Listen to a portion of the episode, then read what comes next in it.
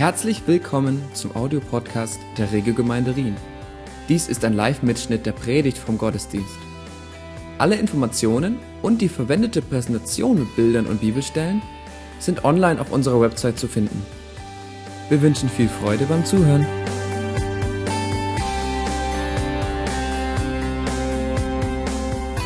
Es war mir in dem Vorgebet, kam mir so dieser Impuls, äh, der, die große Überraschung, das große Geheimnis im Neuen Testament ist, äh, dass Gott nicht in Tempeln wohnt, die von Menschenhand gemacht sind. Das war im Alten Testament wie selbstverständlich die Stiftshütte, der Tempel, der dann gebaut wurde. Und dann kommt es im Neuen Testament dazu zu einer Verschiebung, dass Gott sagt, ich, mein, mein, mein Höhepunkt, äh, äh, wo alles hinführt, ist, dass ich in Menschen wohne. Und dass es um Menschen geht, dass ich meinen Geist hineinlege in Menschen. Und natürlich schließt das eine das andere nicht aus. Es geht dann dabei nicht irgendwie darum, dass man das gegeneinander ausspielt, weil wir können uns nicht im Regen versammeln. Man muss irgendwo eine Location haben. Aber wir dürfen darüber nicht vergessen, dass Gott Menschen benutzt, dass, dass eine Gemeinde nicht aus normalen Steinen besteht, sondern aus lebendigen Steinen. Und das mal als äh, vor, vor, vor, ihr wisst schon. Und ich hatte in der letzten Predigt hatte ich äh, schon versprochen, dass ich nicht nur an Heiligabend auf die Weihnachtsgeschichte eingehe. Ist manchmal fast äh, zu schade. Das kommt dann so schnell. Dann kommt noch Heiligabend, aber pff, also wieder für, für nächstes Jahr durch. Gut, manche Pastoren, die freuen sich darüber, dass es eigentlich nur so wenig Zeit gibt. Manchmal denkt man, Gott, hättest du ein bisschen mehr Informationen. Was sollst du darüber 20 Jahre predigen? Ein Kind in der Krippe. Aber ich glaube, es gibt genügend äh, Material, genügend Informationen, genügend Evangelium, äh, dass man heute da etwas drüber weitergeben kann. Denn es geht in der Adventszeit, in der ganzen Adventszeit ein spezielles äh, vergegenwärtigen und sich daran erinnern, dass wir die Ankunft des Königs feiern. Und das passt sehr gut in unsere Serie, die nämlich heißt die Kultur des Königs. Da geht es eben auch um dieses neue Reich, das Jesus gekommen ist, aufzubauen. Und wir wollen uns heute näher anschauen, was die Ankunft dieses Königs damals ausgelöst hat und was das für uns heute bedeutet. Okay? Was die Ankunft des Königs damals ausgelöst hat und was es für uns heute bedeutet. Wir lesen eine Schriftstelle aus Matthäus 2, Verse 1 bis 5. Da heißt es, Jesus wurde zur Zeit des Königs Herodes in Bethlehem, einer Stadt in Judäa, geboren. Bald darauf kamen Sterndeuter aus einem Land im Osten nach Jerusalem. Wo ist der König der Juden, der kürzlich geboren wurde? fragten sie. Wir haben seinen Stern aufgehen sehen und sind gekommen, um ihm Ehre zu erweisen. Als König Herodes das hörte, erschrak er und mit ihm ganz Jerusalem. Er rief alle führenden Priester und alle Schriftgelehrten des jüdischen Volkes zusammen und erkundigte sich bei ihnen, wo der Messias geboren werden sollte. In Bethlehem in Judäa antworteten sie. Denn so ist es in der Schrift durch den Propheten vorausgesagt. Und du, Bethlehem im Land Juda, du bist keineswegs die unbedeutendste unter den Städten Judas. Denn aus dir wird ein Fürst hervorgehen, der mein Volk Israel führen wird, wie ein Hirte seine Herde. Eine Hauptrolle in diesem Abschnitt spielt ja Herodes. Wahrscheinlich eine Person, eine Rolle, die so im Krippenspiel, was jedes Jahr ja aufgeführt wird in vielen äh, Schulen oder auch in vielen Kirchen, nicht gerade zu den beliebtesten gehört. Ja, wenn es darum geht, okay, wer spielt Herodes? Jetzt nicht so der Mega, Megastar, wo man sofort sich irgendwie darum reißt. Es gab ja verschiedene Herodesse im Neuen Testament. Hier ist gemeint der König Herodes der Große. An dem Beinamen merkt man schon ein bisschen, wie es um seine Demut stand, wie er gestrickt war. Der hat regiert von 37 vor Christus bis 4 vor Christus. Für diejenigen, die nachrechnen, ist interessant so nach dem Motto, warum ist Jesus nicht im Jahre Null geboren? Es ist ziemlich sicher, weiß man heute, dass Jesus wahrscheinlich um das Jahr 6 vor Christus geboren ist. Jesus war seiner Zeit schon voraus. liegt einfach daran, dass damals ein Rechenfehler passiert ist und das Jahr Null nicht die Geburtsstunde von Jesus war. Deswegen passt das auch übereinander. Und dieser Herodes der Große ist in die Geschichte als besonders grausamer Herrscher und König eingegangen, selbst für damalige Verhältnisse. Er hat einige Menschen an seinem Hof und aus seiner eigenen Familie umgebracht, um alles zu beseitigen, was seine Herrschaft als König der Juden gefährlich werden könnte. Also bevor da irgendwie was angebrannt ist oder irgendwie sich ein bisschen was erhoben hat, so ein typisches Diktatorengehabe wurde gleich einfach niedergemäht.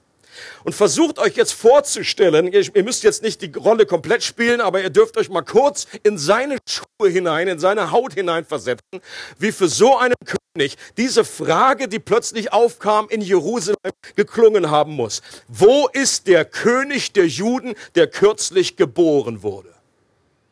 Könnt ihr euch vorstellen, wie das ankam, die Frage bei ihm. Das war wahrscheinlich der Satz, über den er sich als aktuell regierender König am allermeisten gefreut hat. Das war, das war so richtig so, boah, super. Das ist genau das, was ich jetzt brauche.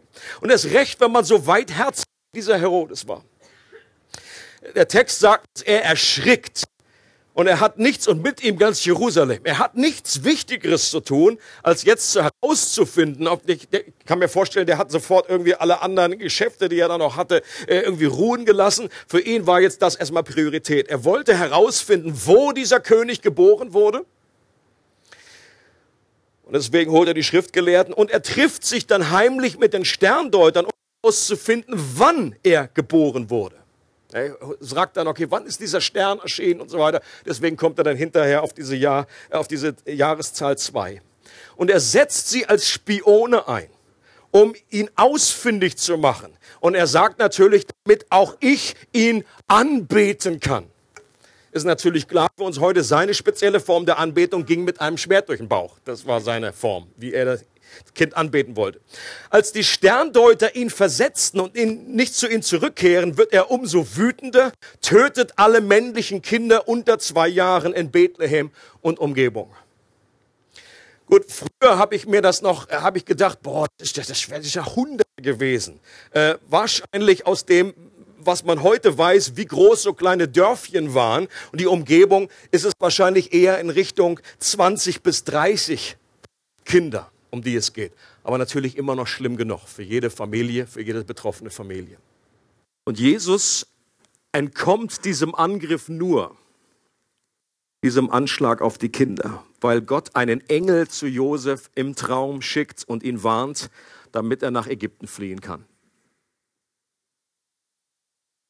Und was mich immer wieder fasziniert oder was mich eben auch erschreckt, was ich, was ich mit ähm, Interesse feststelle, ist, wenn Gott seinen souveränen Plan umsetzt, das war ja eine Entfaltung von Gottes Plan, die ganze Art und Weise, wie Jesus auf diesem Planeten landet, wie sich diese gesamte Weihnachtsgeschichte entfaltet. Das, hat, das war ja Gott nicht irgendwie nur so ein Gedanke, den man hatte, oh, jetzt äh, reagiere ich mal auf irgendwelche Dinge, sondern es war vor Grundlegung der Welt, waren gewisse Dinge vorhergesehen.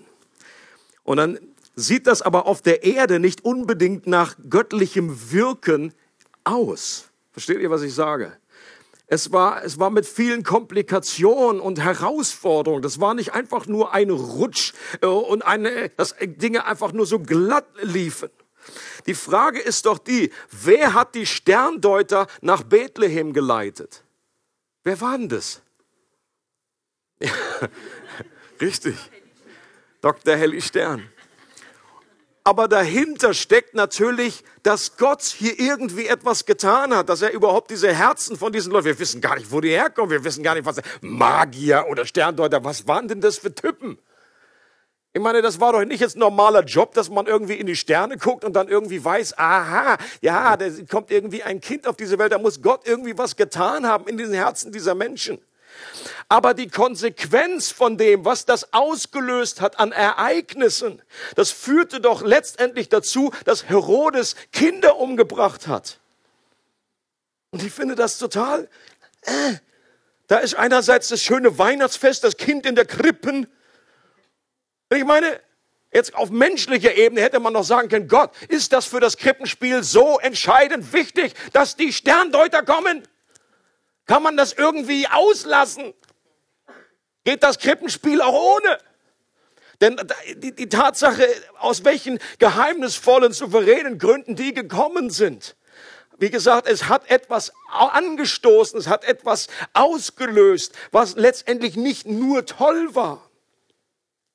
Und genauso geht es mit der, mit der heiligen Familie. Dass die dann letztendlich, auch die Engel natürlich waren sie dankbar, dass sie gewarnt wurden.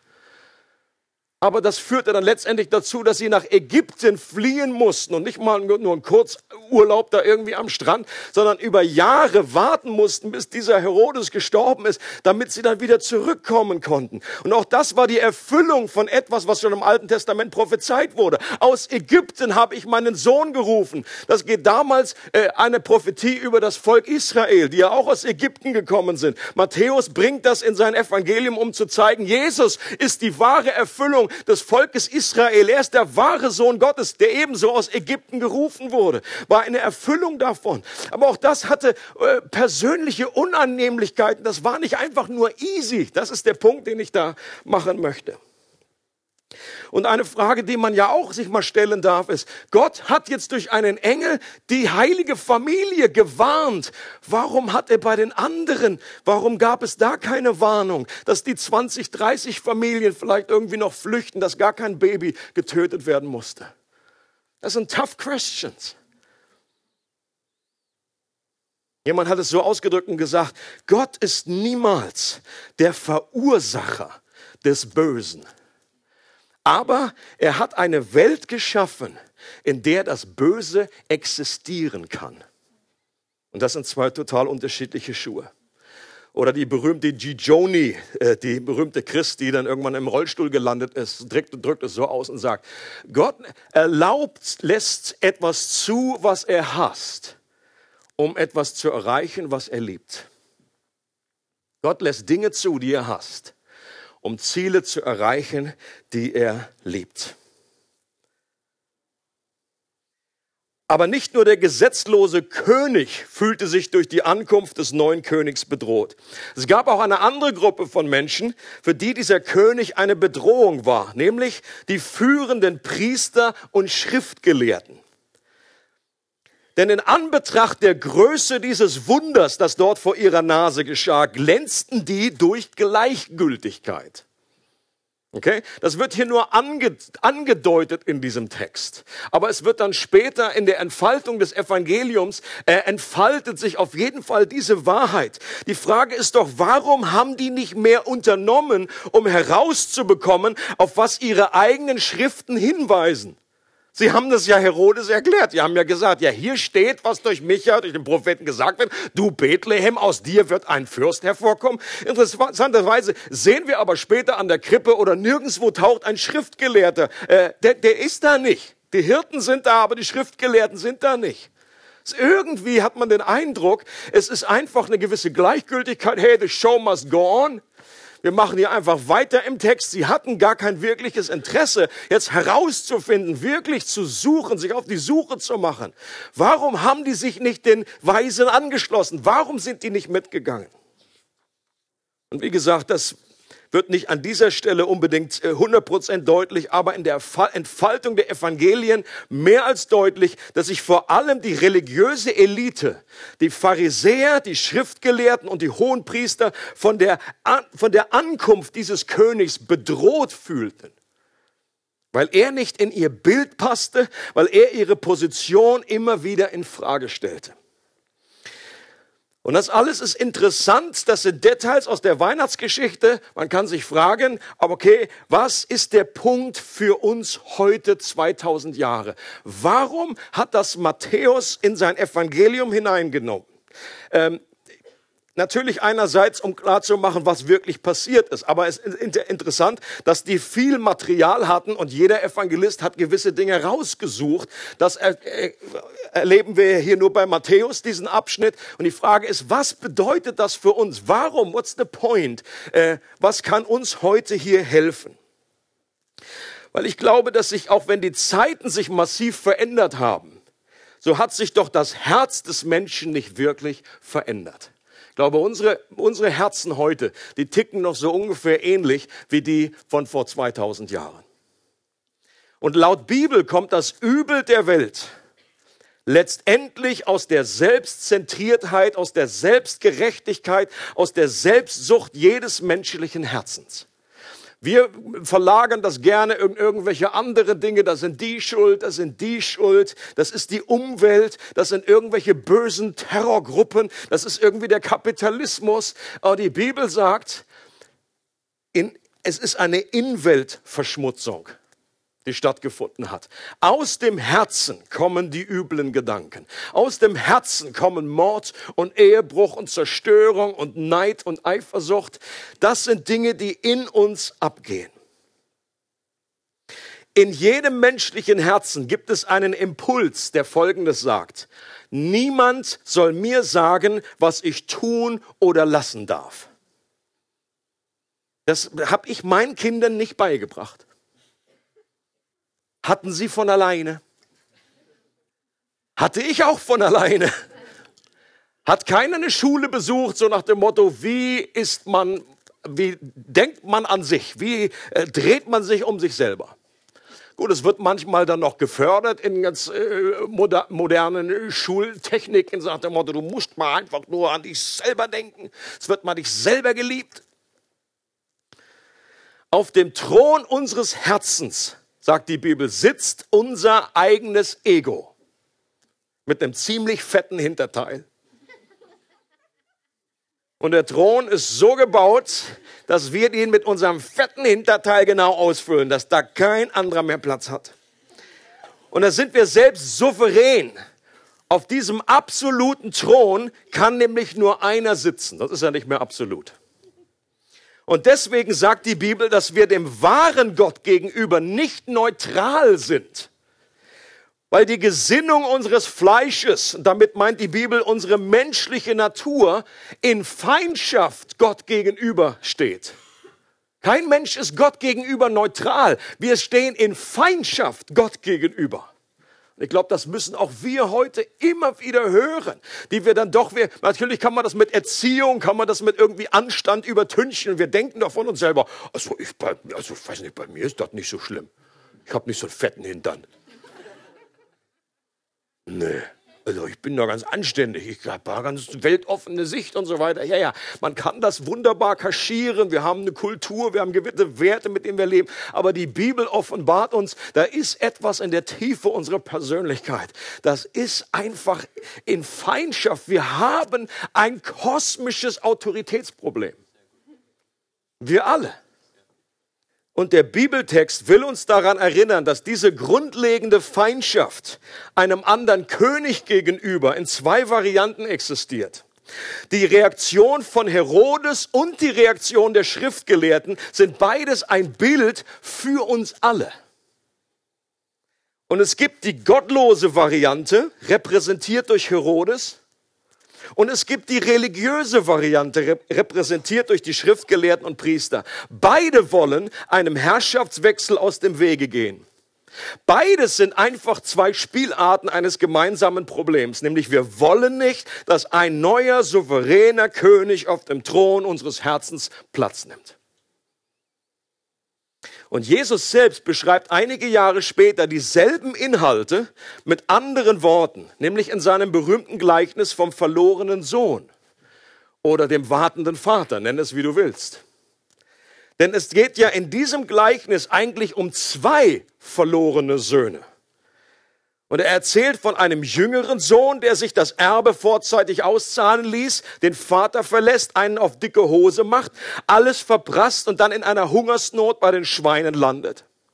Jesus erzählt aber auch von dem älteren Sohn, der brav zu Hause blieb und sich mit seinem Gutsein die Gunst des Vaters verdienen wollte aus, das wird ausgedrückt in seiner, in seiner Frustration. Da kommt das wahre, seine wahre Motivation, die kommt nach oben. So viele Jahre diene ich dir.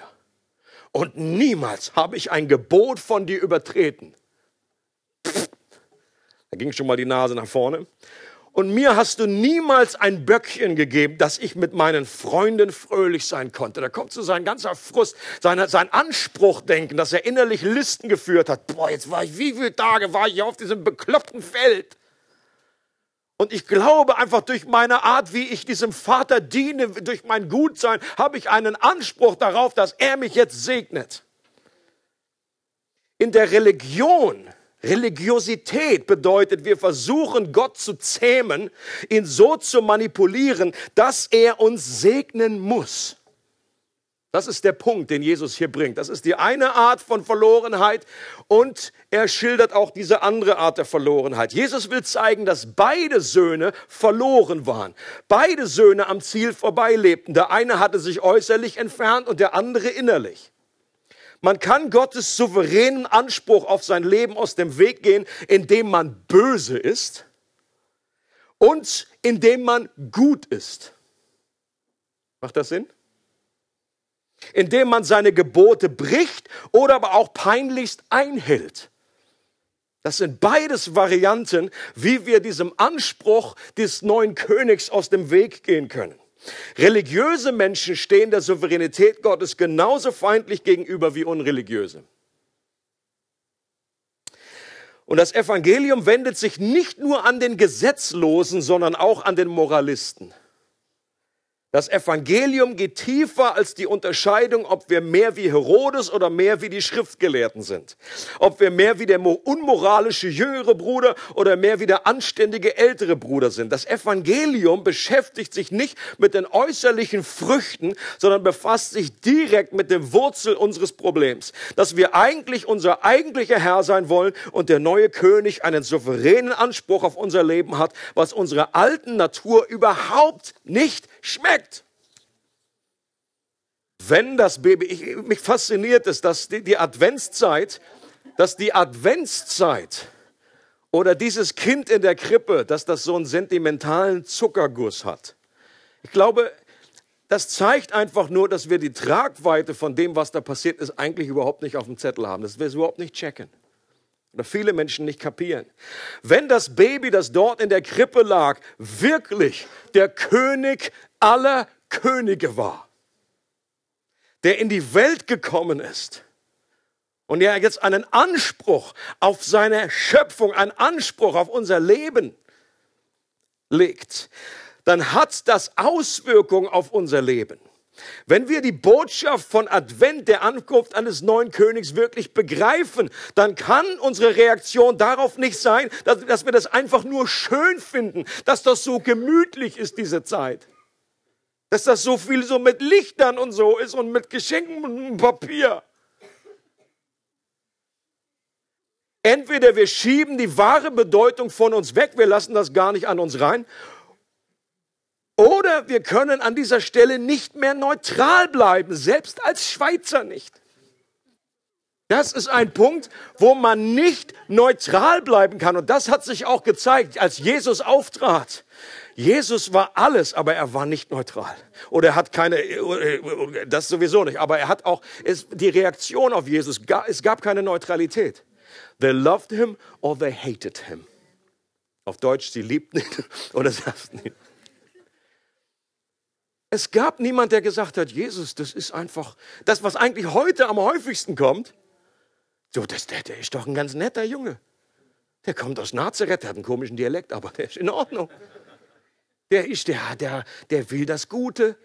Der redet einfach äh, schöne Geschichten. Das mit den zwei Söhnen und so weiter. Gut, das muss man jetzt nicht so genau nehmen, aber das hat ein Happy End. Das ist alles gut.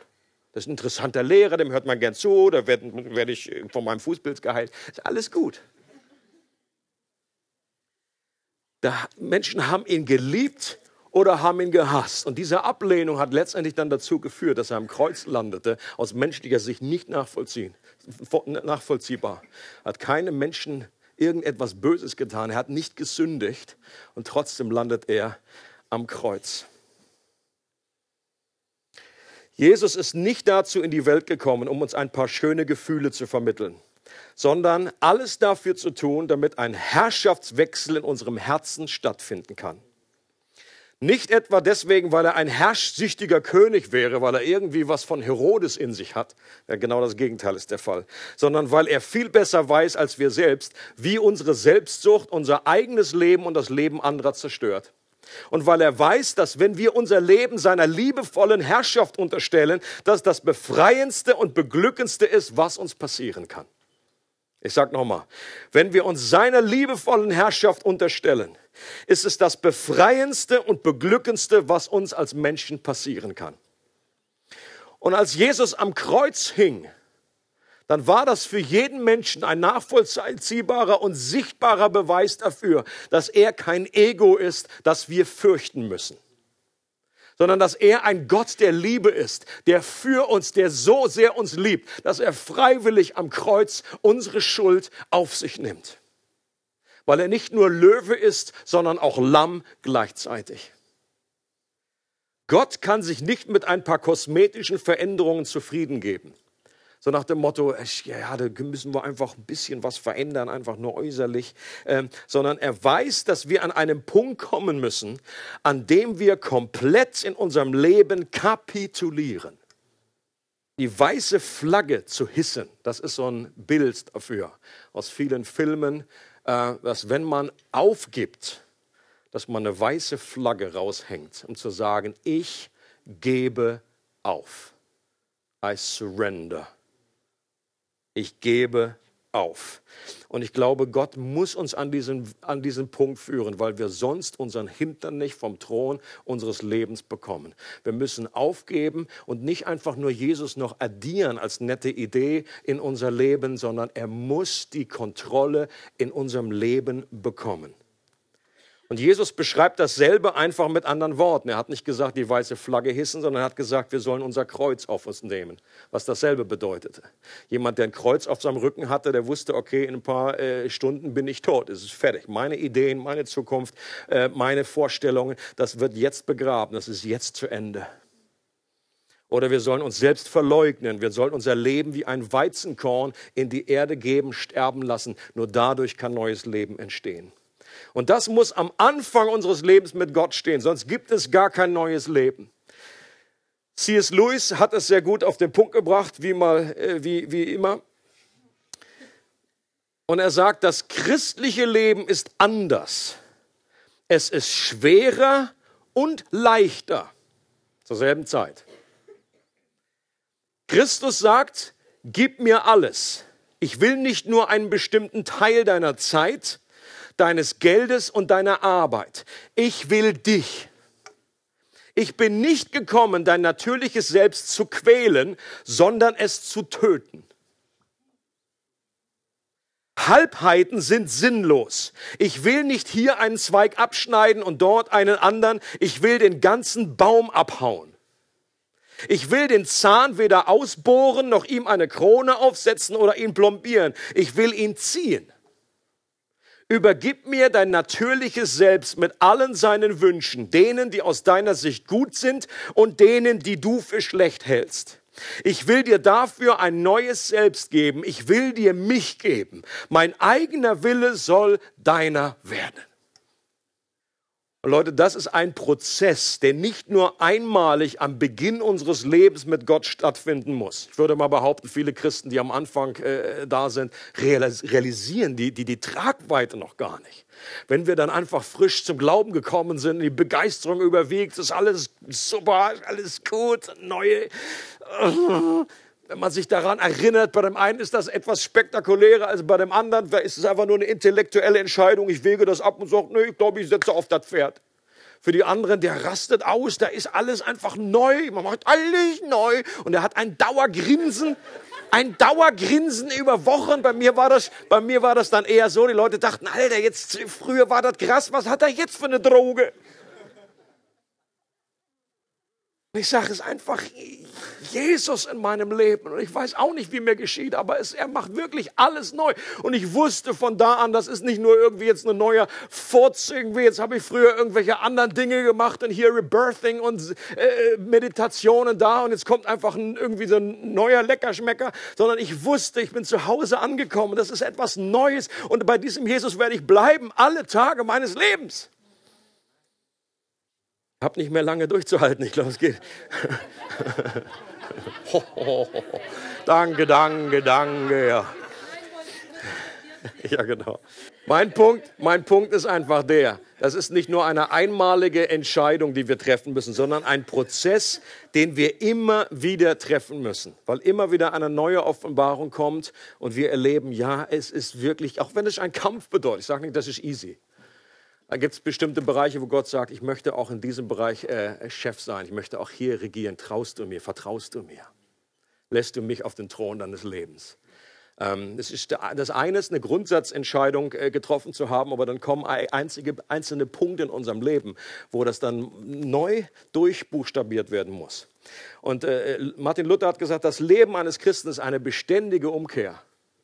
Immer wieder. Es ist nicht nur einmal eine Entscheidung, sondern immer wieder. Immer wieder sich ausrichten an diesem geistlichen Nordpol. Immer wieder beiseite treten, weil unsere natürliche Tendenz ist, dass wir da irgendwie zurückgehen, dass wir selber wieder auf den Thron wollen. Dass unsere alte Natur ist nicht einfach verschwunden in dem Moment, wo wir Christ werden. Es herrscht immer noch ein Kampf äh, zwischen alter Natur in uns und der neuen Natur, zwischen Fleisch und Geist. Das ist immer noch da und das ist vielleicht jetzt stärker als vorher, logischerweise, weil es vorher gar keinen Geist gab, gegen den das Fleisch kämpfen musste. Und wenn Jakobus folgende Worte schreibt, dann richtet er die an Christen und nicht an Nichtchristen.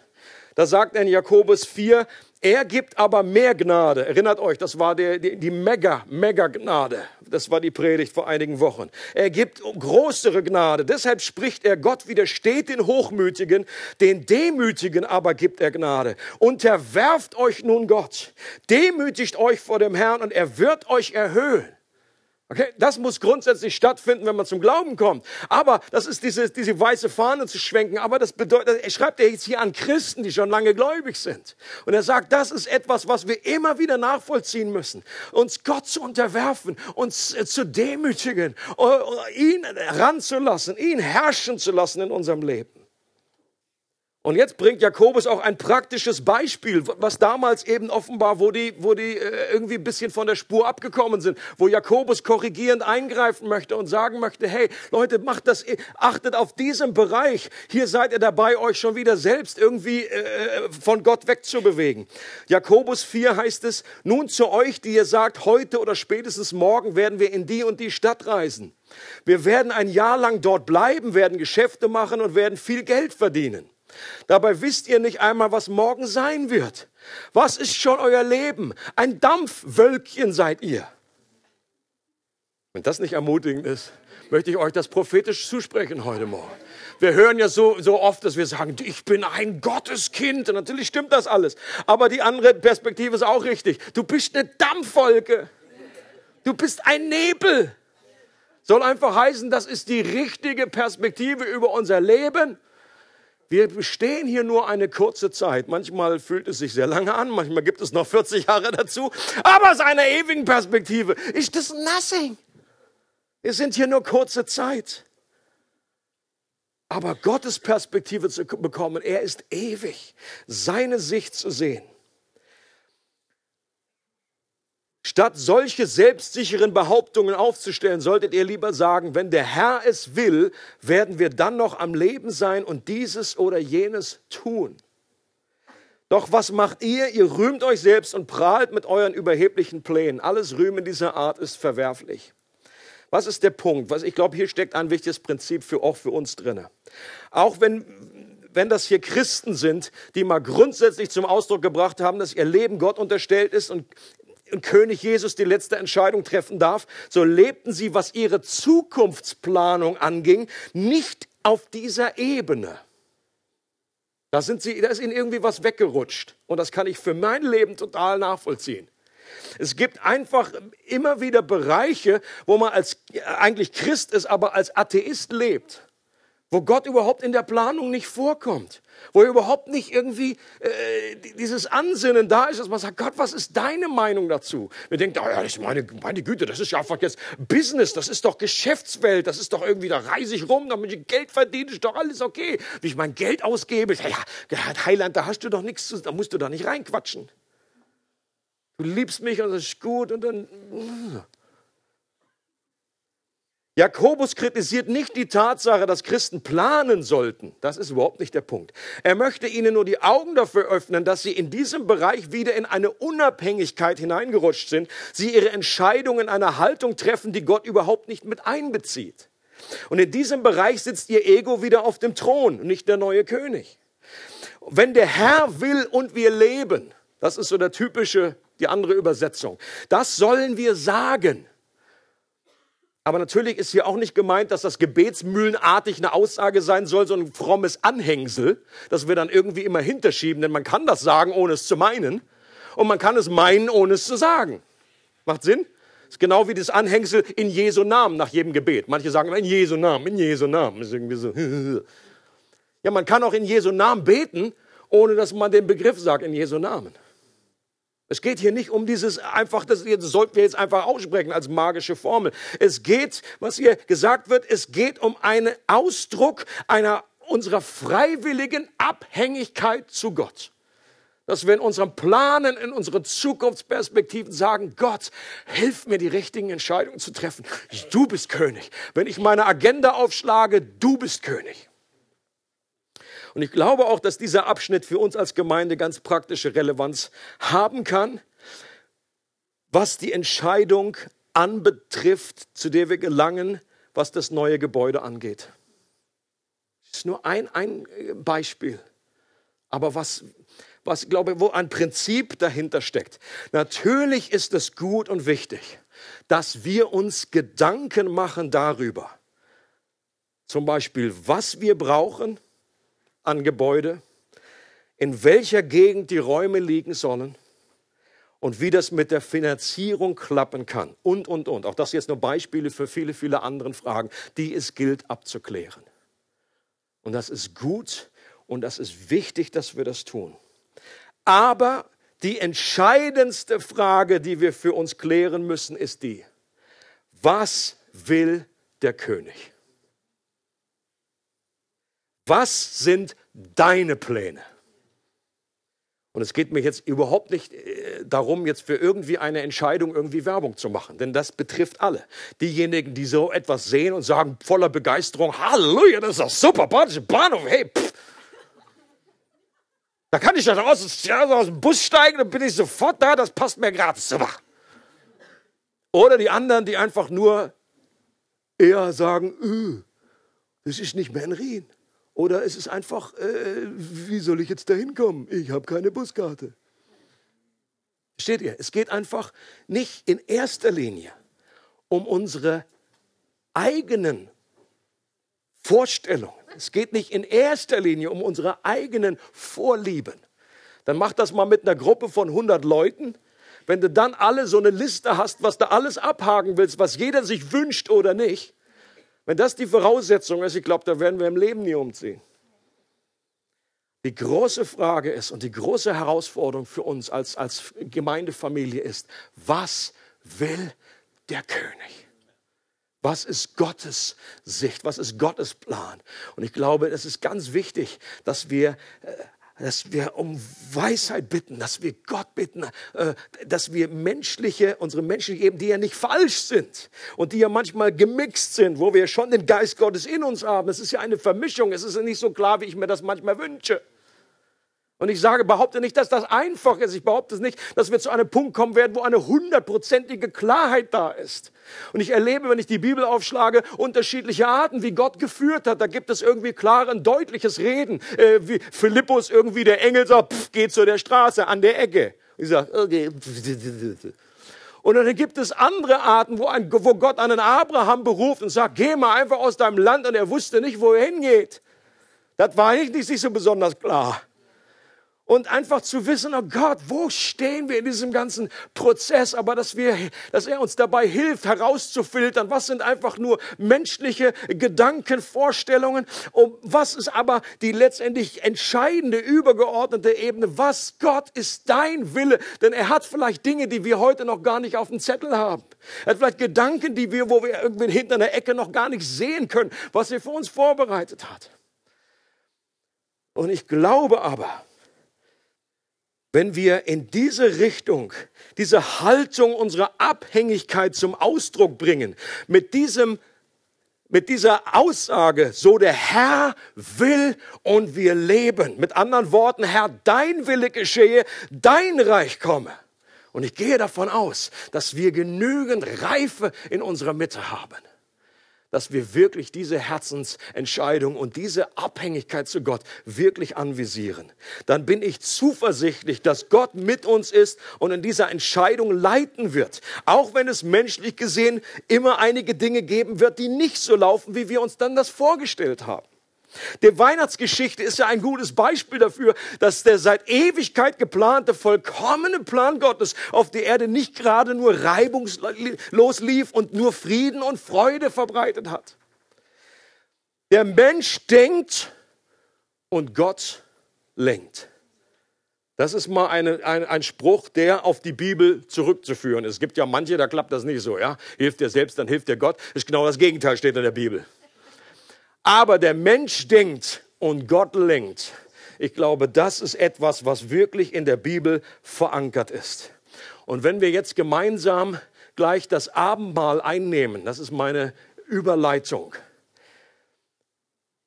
dann möchte ich dich und mich dazu einladen, dass wir damit zum Ausdruck bringen, dass wir wirklich uns vor Gottes Herrschaft neu demütigen und dass wir die Ankunft dieses Königs neu nachvollziehen und sagen, König Jesus, sei du wirklich Chef und sitz auf dem Thron meines Lebens. Und das bedeutet, dass wir Brot und Wein zu uns nehmen, dass wir letztendlich unsere Abhängigkeit zu Gott erklären, dass wir sagen, du bist der Große, ich bin, und ich bin der Große, ich bin's nicht dass wir sein Fleisch essen, dass wir sein Blut in uns aufnehmen, weil wir erlösungsbedürftig waren. Und das kann auch zum ersten Mal heute geschehen. Vielleicht hast du diese Botschaft oder diese Herausforderung, die Gott uns stellt, noch nie in dieser Form gehört. Da möchte ich dich einladen, dass du in so einer Haltung zum ersten Mal vielleicht zu diesem Tisch kommst und sagst, Gott, ich möchte, dass du König bist über mein Leben. Ich möchte meinen Willen deinem unterstellen. Weil ich der Überzeugung bin, wenn das stimmt, dass du wirklich für mich gestorben bist, dann ist das das Beste, was mir passieren kann. Und dass wir alle unsere Bereiche unseres Lebens ganz bewusst, vielleicht hat der Geist Gottes etwas gehighlightet ähm, in deinem Leben.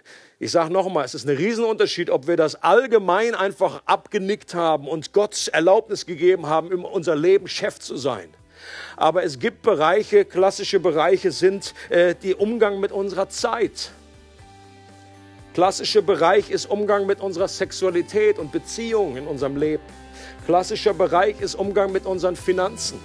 Klassischer Bereich ist unsere Arbeit, wie wir die, welchen Platz das einnimmt für uns, dass wir bewusst sagen, Gott, herrsche du, regiere du, du sollst der König sein in diesen Bereichen und Dinge äh, ansagen.